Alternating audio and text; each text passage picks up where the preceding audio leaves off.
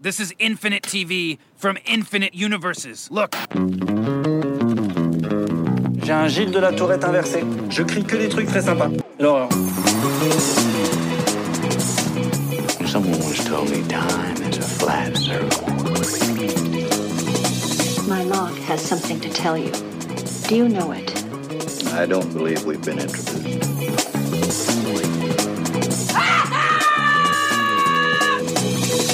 Salut à toutes, salut à tous, bienvenue dans l'épisode 81 d'un épisode Et j'arrête, le podcast 100% série de l'Association française des critiques de séries, l'ACS, en partenariat avec Binge Audio.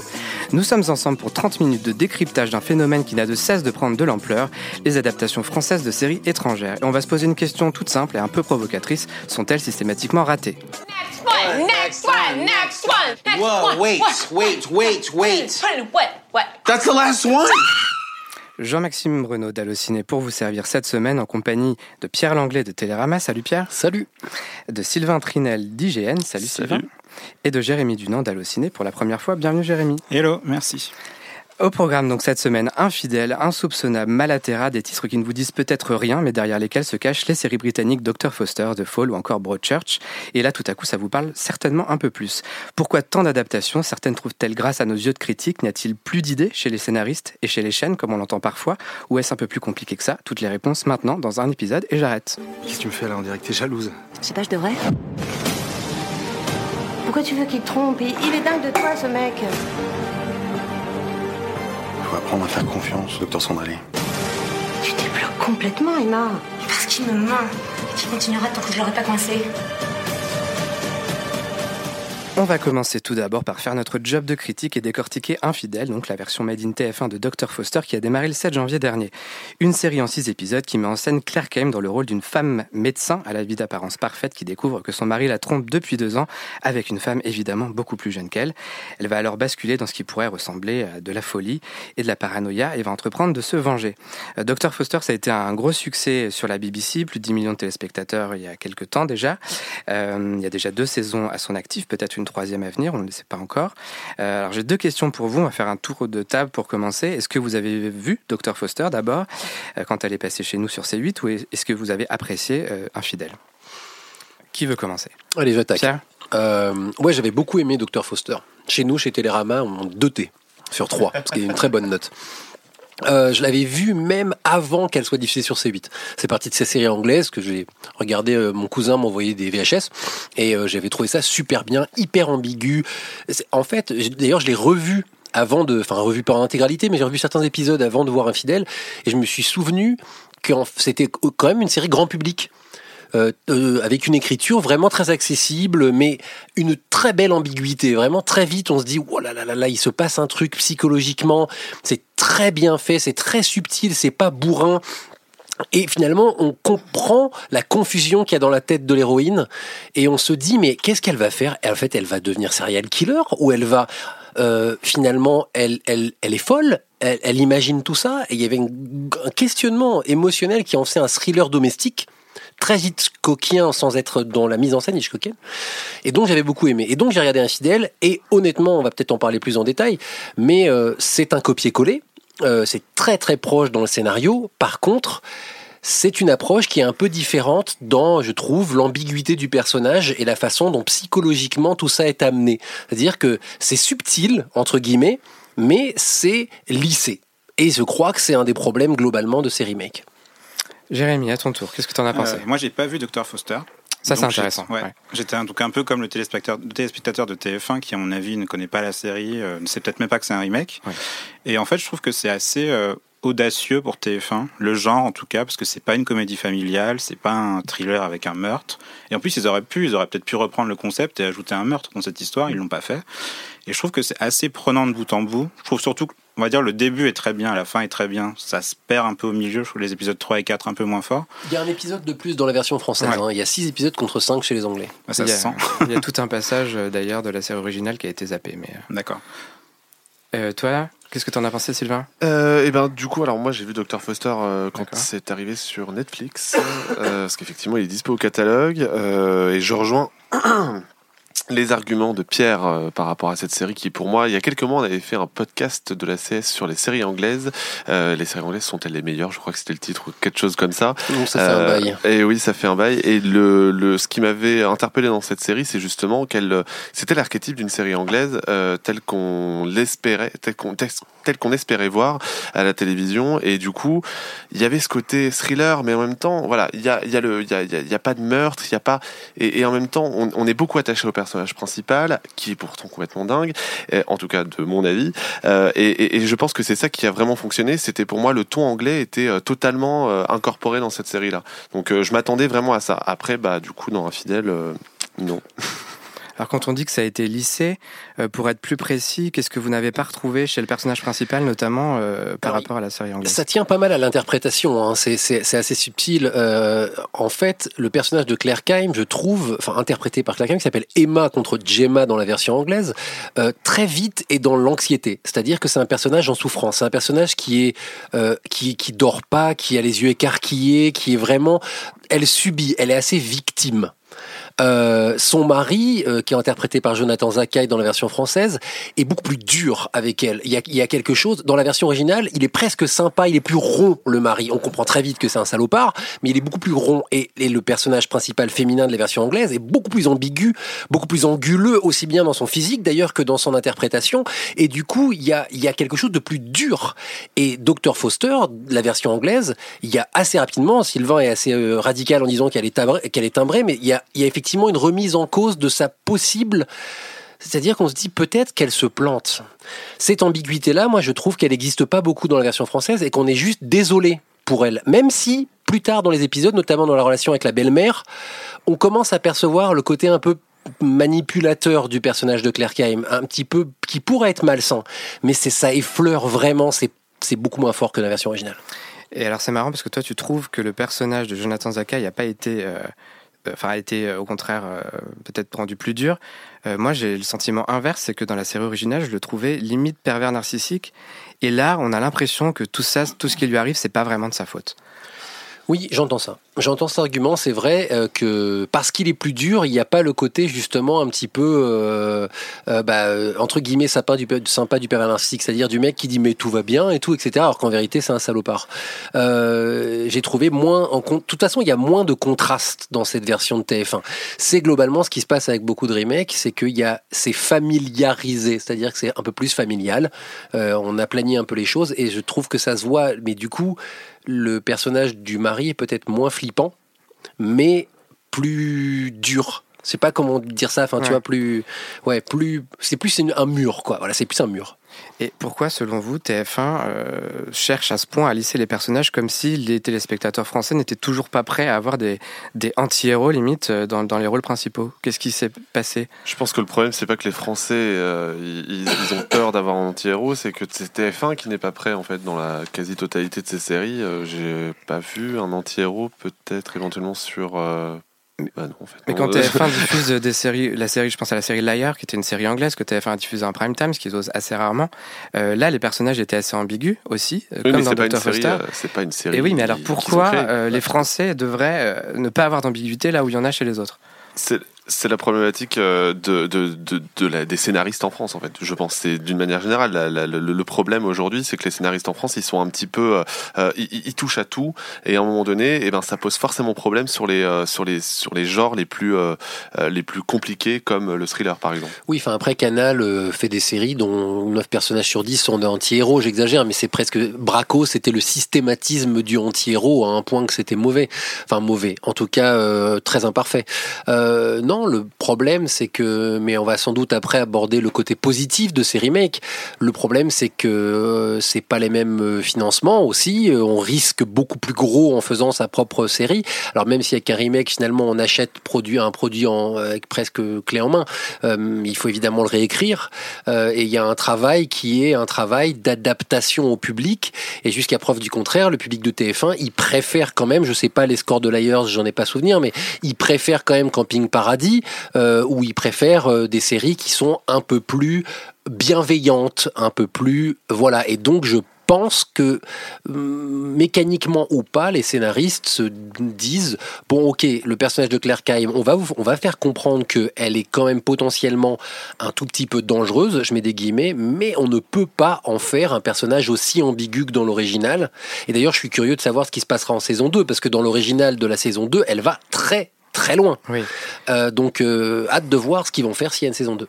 Selon Claire Clem, visiblement, elle est pas trop pour qu'ils suivent exactement la même trame. Elle a envie quand même que ça aille un peu moins loin. Mais euh, juste là-dessus, enfin moi Ouais. j'ai pas le point de comparaison, mais je vous trouve assez dur en fait. Je trouve qu'elle est quand même vachement malaisante quoi. Moi j'ai tout le long de la série, je l'ai trouvé, enfin j'étais vachement mal à l'aise devant elle en fait, devant cette héroïne. Et on est quand même loin de Mimimati ou de Clem quoi. Tu crois que c'est vraiment le contraste qui me fait penser ça? Mais c'est ça le, risque d'avoir vu l'original. Mais moi, Mais- ayant vu l'original, j'ai trouvé le contraste euh, en défaveur. euh, Et je comprends qu'ils aient, enfin ils l'ont peut-être gommé un peu ces traits pour que les gens fuient pas, mais je trouve que c'est déjà quand même une proposition.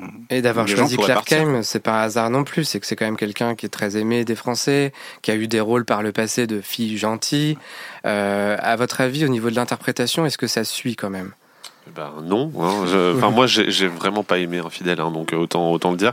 Euh, j'ai même assez détesté. Le, le Clark Kent pour moi le, le, le gros problème déjà bon c'est le fait qu'elle soit brune mais c'est en mode cosplay sur 20 c'est assez catastrophique et euh, et puis du coup enfin pour moi c'est pas une très bonne actrice donc forcément ça pose problème dans la série. Euh, le, vraiment le problème de l'interprétation, le problème d'acteur, de jeu d'acteur sur sur Infidèle, il est mais il est visible à chaque scène quoi et c'est vraiment gênant. Alors pour moi, euh, je trouve un peu dur. Je trouve que c'est pas faux. Ça joue pas faux. Ça joue à peu près juste. Le problème, c'est dans les choix de direction d'acteur que je suis plus dans le doute. C'est ce que je disais tout à l'heure. C'est-à-dire que je pense que l'ambiguïté du personnage est assez mal inter- interprétée physiquement. Là où Suran Jones, dans la version anglaise, a vraiment mis le doigt sur quelque chose, elle est beaucoup plus, c'est un truc que j'ai pas dit aussi, la version anglaise est beaucoup plus sensuelle. Oui. Il y a quelque chose de beaucoup plus charnel dans la version anglaise qui est très important parce que ça fait partie justement de l'ambiguïté du personnage. Là, je trouve que c'est sur la direction d'acteur qu'il y a un problème. Niveau de l'interprétation pure et dure, je trouve pas que ça joue faux. Euh, J'ai vu beaucoup de séries de TF1 et d'ailleurs où ça jouait nettement moins bien que ça. Ouais, je trouve les dialogues assez naturels par rapport à plein de séries de TF1. C'est pas trop mal joué, à part Chloé Joannet qui est un peu une catastrophe quand même. C'est dommage quoi, parce qu'on est quand même censé. Enfin, C'était quand même Jodie Comer dans, dans la version originale qui ensuite a fait Killing Eve, qui est quand même assez extraordinaire. C'est vrai qu'on y perd un peu avec ce personnage. hein. ouais, mais je trouve que Jonathan Zakai est plutôt, plutôt bien. Je m'attendais aussi à une catastrophe de sa part. Et... C'est pas mal. Et d'ailleurs, c'est très intéressant le, le remplacement de Jodie Comer, si je veux dire, parce que Jodie Comer, physiquement, c'est quelqu'un de très ambigu. C'est quelqu'un, mais pourtant, son rôle dans Dr. Foster, c'est pas le plus complexe des rôles qu'elle a eu. Non, mais plus en ça joue. 2, peut-être. Il y a une étrangeté dans Dr. Foster, qui est une série écrite vraiment très grand public, un, un divertissement, mais qui a quelque chose de malaisant, ce que tu disais, et je trouve que la version française, mais après tout, visiblement toi, tu l'as ressenti, donc c'est que c'est pas complètement raté, euh, a du mal à mettre le doigt là-dessus. Quand est-ce que tu vas rentrer à la maison?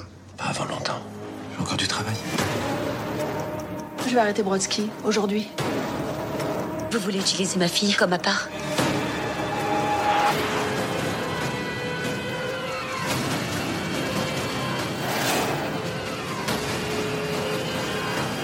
Il veut te tuer, Chloé. Rien ne me fera reculer. Le son qu'on vient d'entendre est extrait d'Insoupçonnable, donc qui a été un joli succès pour TF1 à la rentrée dernière. Avec cette série, quoi qu'on en pense de sa qualité, la chaîne est allée beaucoup plus loin qu'auparavant en termes de noirceur, puisqu'elle avait un serial killer pour héros. On peut dire donc que c'était plus osé. C'est d'ailleurs Virginie Braque qui avait écrit pour Engrenage sur Canal+, qui l'avait adapté. Alors, est-ce que les adaptations, ce serait pas finalement un mal nécessaire pour proposer petit à petit des fictions différentes qui rompent avec les codes traditionnels? Oui. Effectivement, c'est le le côté positif. Il faut moi j'ai- j'aime voir le verre à moitié plein et pourtant je suis certainement euh, je, suis partie du public euh, qui est le, le, plus critique euh, envers ça parce que j'ai vu les originaux. C'est-à-dire que c'est plus facile si vous n'avez pas vu l'original. Toutes ces séries dont on parle, j'ai vu les originaux et je les ai beaucoup aimés. The Fall en l'occurrence pour insoupçonnable, j'avais beaucoup aimé. C'est du, du gagne terrain comme on dit au rugby, c'est-à-dire que on avance doucement. Euh, on propose ici dans Sam, euh, le remake de la série danoise Rita, un personnage avec une sexualité plus affirmée, qui est un peu plus rock'n'roll, qui casse un peu les codes. Moins que dans la série danoise, mais c'est pas grave. On avance un petit peu. Et puis avec Insoupçonnable, oui, on va montrer un, un anti-héros pour le coup, même si c'est plutôt le méchant dans l'histoire.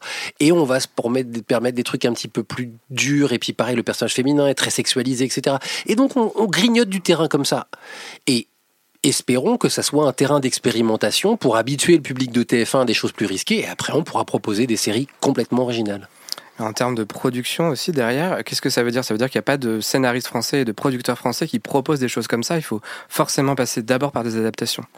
Bah, effectivement, Pierre parlait de, de Canal, des séries Canal Plus qui montraient qu'on pouvait effectivement proposer ce genre de choses dans des séries françaises euh, exclusivement produites en France, mais euh, avec Engrenage, effectivement. Et donc, c'est pas euh, anodin que ce soit Virginie Brac qui ait été choisie pour Insoupçonnable.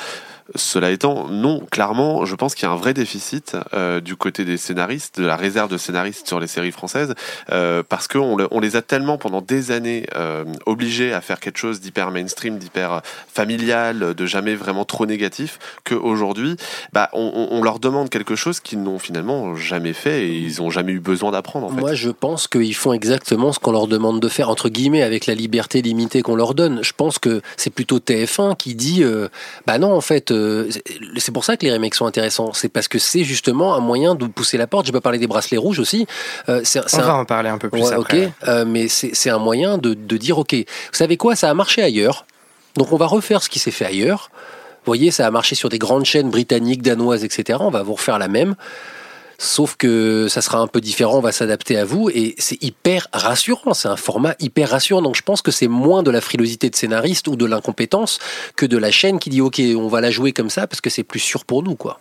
Il y a une certaine honnêteté parce qu'à une époque, il y avait beaucoup de copies, notamment de séries américaines. Le de- cocon. Voilà, l'hôpital, etc., qui étaient oui, des copies pas assumées. Là, au moins, ils l'assument. Bon, ils le mettent pas trop en avant non plus, mais nous, on fait notre boulot. Et donc forcément on le dit et ça se sait. Euh, mais alors on va on va revenir un petit peu sur tout ce qui a pu être fait parce que là il y a beaucoup de séries de TF1 Euh, donc Sam tu l'as cité euh, Les Innocents Le Secret d'Élise il y en a eu beaucoup mais France 2 n'est pas en reste quand même. Il y a eu Malaterra qui était l'adaptation de Broadchurch que la chaîne avait en plus diffusé Broadchurch donc c'était très étonnant. On peut revenir dessus sur ce- cet exemple là deux secondes? Ouais, en plus c'était fait par des gens plutôt doués. Enfin, Oui. En tout cas, à la Real, Jean-Xavier de Lestrade était derrière. euh, Simon Abkarian, enfin, l'interprétation était aussi euh, plutôt par des gens. Alors, Abkarian est capable d'être mauvais, mais sinon, il est capable d'être excellentissime. Euh, après, euh, moi, du souvenir que j'avais eu des discussions avec, il y avait Nicolas Duvauchel aussi, euh, même problème, euh, qui. euh, qui disait, qui sous-entendait qu'en gros euh, ils avaient euh, un peu délaissé le scénario, quoi. Ils s'en foutaient un peu, euh, voilà. Et le problème, c'est que là, pour le coup, tout le monde la connaissait, la série d'origine. Euh, ça avait très bien marché sur France 2, et là, c'est plus difficile de trouver une justification dans ce cadre-là. Euh, Il y a eu une vraie tentative de réinvention du cadre, parce qu'on était en Corse, donc il y avait quelque chose culturellement de recherché, de différent. Le scénario avait été, euh, la fin était tout à fait différente. C'était pas du tout la même conclusion, mais c'était un, un, un pur exercice de style, quoi. C'est-à-dire qu'au en fin de compte, il y a que le critique de série qui va s'amuser à regarder ça jusqu'au bout, quoi.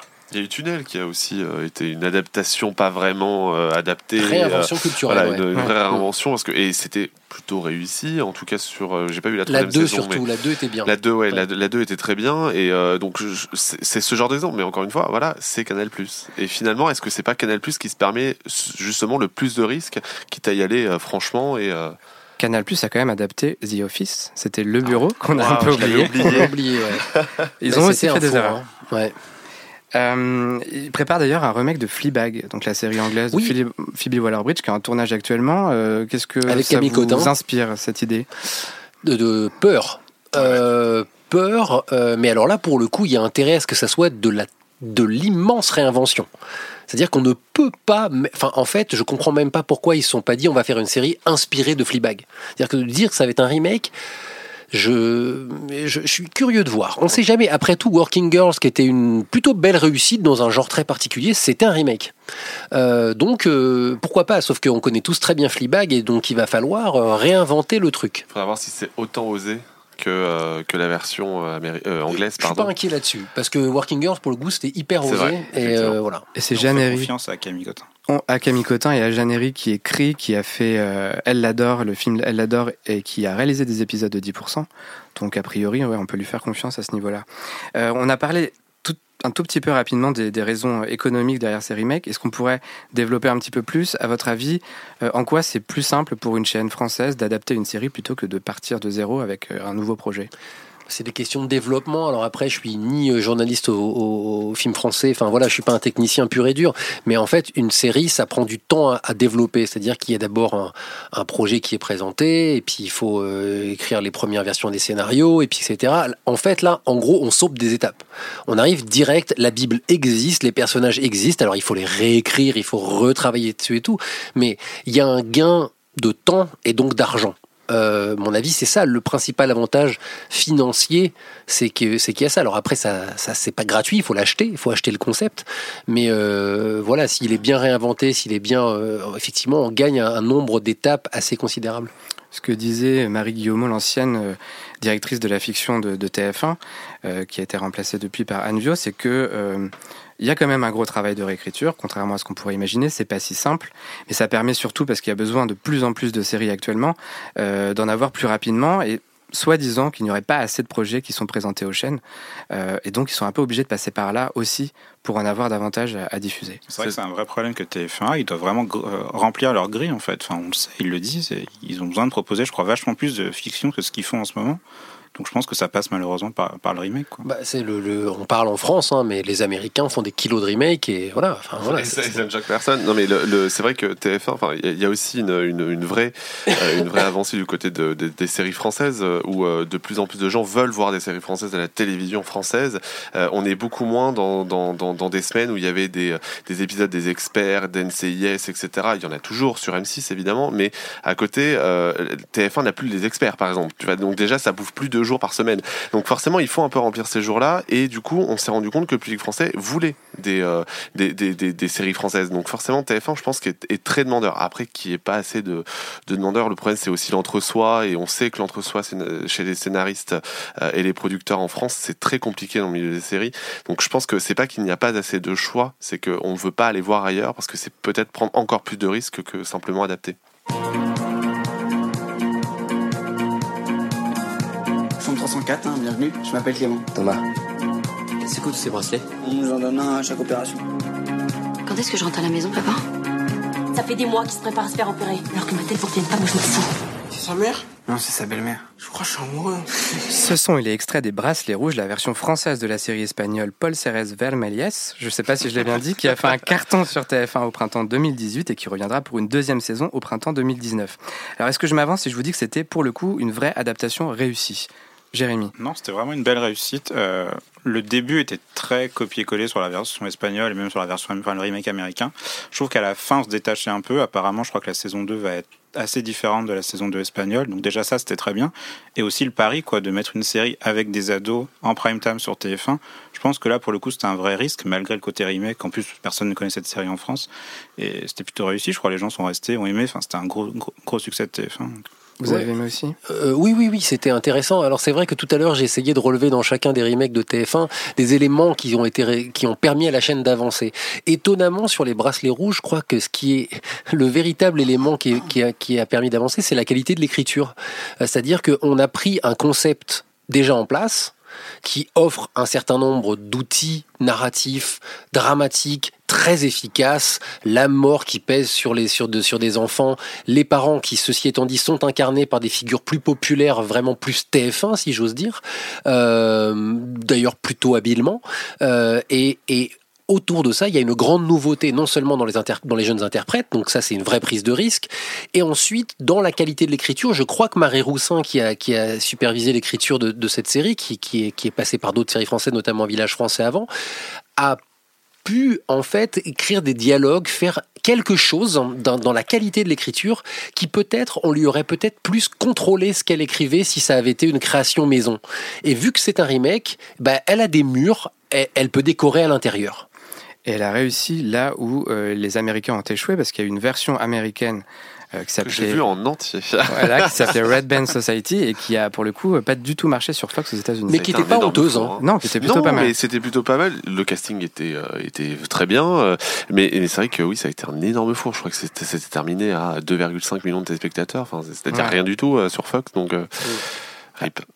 Alors justement, quid de l'inverse, c'est-à-dire des adaptations étrangères de séries françaises? Il y a sans arrêt des projets qui sont annoncés. Mais il y en a peu qui se font. Oui, il y en a très peu. Euh, il y a eu Engrenage, on en parle depuis des années, ça voit jamais le jour. Euh, le Bureau des légendes aussi, on en parle depuis quelques temps. Cette année, il y a euh, Fox qui développe Quadra, une version US de Quadra. Il y avait Mafia qui devait se faire avec une colombienne ou, un- ou une, enfin un truc à Miami et tout, ça s'est jamais fait non plus. Mafiosa, ouais. Mafiosa, pardon. oui. Euh, et puis il y a 10%. Alors ça, voilà, on attend toujours une version américaine de 10%. Il y a une version québécoise qui va commencer bientôt, et puis il y a une version anglaise qui est en développement. Euh, donc à part les revenants, The Returned aux US, qui a été là aussi un four. Euh, Et comment pas ça se- confondre les adaptations de format, parce que sinon Oui. il, y a, il y a 12 000 versions de Caméra Café, quoi. Voilà. Mais alors, à votre avis, pourquoi euh, ça ne fonctionne jamais ces adaptations? Pourquoi ça n'aboutit pas? Est-ce que les séries françaises euh, sont euh, là aussi pour l'adaptation pas suffisamment bonnes? Bah, c'est un- une vraie. Le problème, c'est qu'on n'en a pas assez pour avoir une réponse ferme. Le problème des revenants, et d'ailleurs, Carlton Hughes, le premier qui a travaillé dessus, le dit, c'est que il, a beaucoup trop collé à la version de, Gobert. Euh, il, dit à chaque fois, oui, si on m'avait laissé le temps, je me serais écarté, etc. Mais c'est vrai, j'ai été timoré et en fait, ça avait pas la brillance de la première saison des revenants de, Gobert. Donc ça a été le- problème. Je sais pas si c'est spécifique à la France. Par contre, ce qui est sûr, c'est que sans doute que les étrangers commencent à s'intéresser à nous, mais n'ont pas encore le, le courage de vraiment prendre en main les séries françaises et de se dire on va les remaker là où les anglaises, c'est quand même très rassurant. Après, peut-être, je sais pas, peut-être que nos séries sont, oui, en effet, pas encore assez solides. Je parlais de la maison des murs de Paul Cérès Vermeillès et de comment Marie Roussin a pu décorer à l'intérieur. Peut-être que les murs de la maison France sont encore trop fragiles pour qu'on puisse en faire des remakes. Je pense aussi que le, le- là, le focus, il est vraiment sur les pays scandinaves. Il l'est encore sur les pays scandinaves et sur euh, l'Angleterre pour les. États-Unis et Israël. Euh, je pense aussi que euh, les producteurs américains, ils préfèrent davantage co-signer, co- pardon, une série avec euh, une chaîne française. C'est le cas de TF1 hein, qui le fait euh, régulièrement, euh, plutôt que de se dire bon bah on va adapter peut-être une série qui ne plaira pas, parce que c'est un ton quand même. C'est un ton sur les séries françaises. Je suis pas certain que ce ton-là soit adaptable facilement dans d'autres marchés. Et pour en revenir aux adaptations euh, étrangères de séries françaises, de, de- d'adaptations françaises de séries étrangères, pardon, peut-être que TF1 a trouvé la solution en adaptant des séries québécoises.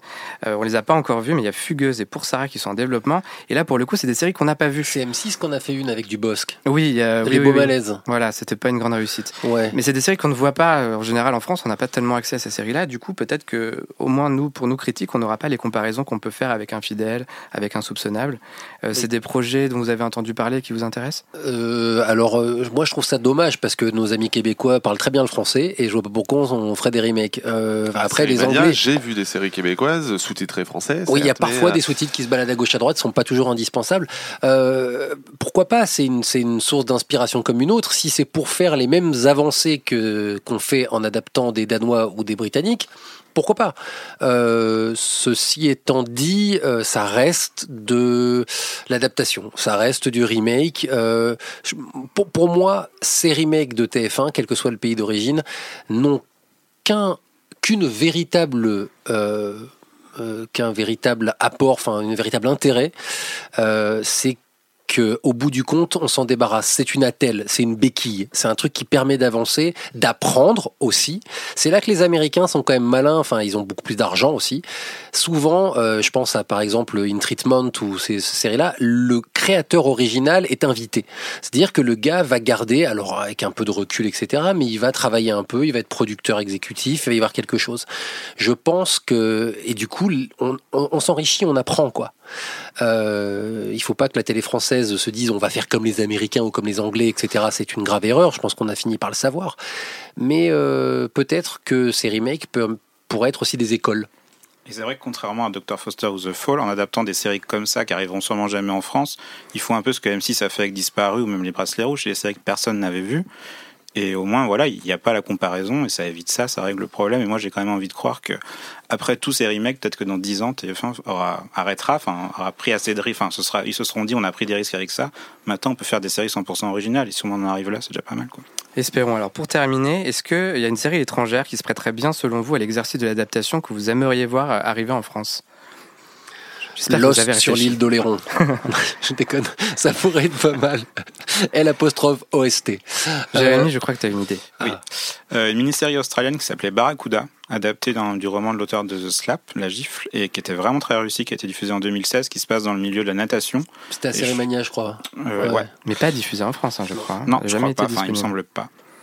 Et je trouve que voilà, cet univers de la natation, c'est quand même un truc aussi très français. Enfin, on le sait, le sport, il y a assez peu de séries sur le sport en France, et je trouve que c'est vraiment quelque chose qui pourrait donner un résultat intéressant. Ouais, t'es allé chercher loin, t'as vraiment réfléchi au truc, bravo. Moi, je vais aussi chercher loin du côté effectivement de l'Australie, c'est Secret City. Je pense que, enfin, d'une manière générale, les séries d'espionnage euh, pourraient, euh, seraient facilement adaptables en France euh, avec les qualités euh, qu'on pourrait avoir, qu'on a euh, notamment sur euh, Secret City, euh, parce que c'est à la fois le, le- les séries politiques.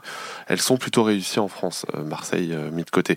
Euh, mais euh, donc Baron Noir, euh, euh, voilà, Baron Noir, Baron Les hommes de l'ombre. euh, Baron Noir. non, les, les hommes de l'ombre, les hommes Ouais. de l'ombre, effectivement, est un bon exemple. Mais voilà, enfin, c'est, c'est, je, je pense qu'il y a moyen, en tout cas, de, de, de proposer des bonnes séries d'espionnage en France, parce qu'on a, enfin, on a de quoi faire. Hein, je veux dire, euh, avec l'affaire Benalla et compagnie, euh, il y, a, il y a- il y a moyen de faire quelque chose de sympa, je trouve. Au niveau de l'action, thriller, euh, pourquoi pas Bodyguard, une version française? Oula. Alors là, ça Aussi violent Ah, alors attention, Aussi violent attention parce que le Real de Bodyguard est français.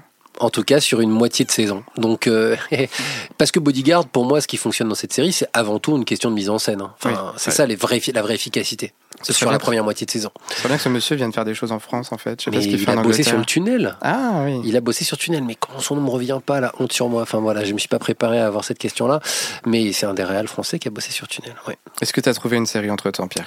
Non, pas pardon, j'ai été un très mauvais élève, j'ai pas préparé mon truc. Mais ceci étant dit, euh, je vais faire une pirouette en disant euh, bah en fait non parce que ce que la télévision et française et les séries françaises manquent encore aujourd'hui, c'est des univers locaux forts et je parle pas de meurtre à Carcassonne. Je parle de trucs où on raconte quelque chose d'une vraie ambiance locale. Le Comme- secret d'Élise est un super exemple, je trouve, quand même, d'utilisation d'appropriation culturelle euh, en termes Ouais, d'ambiance. mais je trouvais le truc ridicule, moi. Enfin, j'ai trouvé la série ridicule. Ah, j'étais pété de rire pendant. Vraiment, j'ai trouvé ça ridicule. Euh, mais mais mais il y avait des prises de risque temporaires dans le récit. Voilà que TF1. Du voilà, fantastique, ouais. oui, et puis, et puis aussi une, une mise, une sorte de mise en abîme. C'est pas The Haunting of Hill House non plus, hein, mais il y a un petit côté. Tiens, faudrait faire un face à face Secret d'Elise, Haunting of Hill House. Euh, mais voilà, euh, c'est plutôt ça qu'il faut aller chercher. Et les univers, ils sont chez nous, ils sont pas ailleurs. C'est la fin de cet épisode 81 d'un épisode et j'ar- et j'arrête. Merci à Jérémy Dunandal au ciné, à Pierre Langlais de Télérama et à Sylvain Trinel d'IGN de nous avoir éclairés. Merci également à Quentin Bresson pour la réalisation. La semaine prochaine, on vous donne rendez-vous pour une émission polémique où l'on tentera de répondre à la question suivante, le politiquement correct, incorrect, pardon, existe-t-il encore dans les séries? D'ici là, likez-nous sur Facebook et Twitter. On vous aime. Aimez-nous en retour. Salut à tous, salut à toutes et à la semaine prochaine. Next one, next one, next one, next Whoa, one. wait, wait, wait, wait. What? What? That's the last one.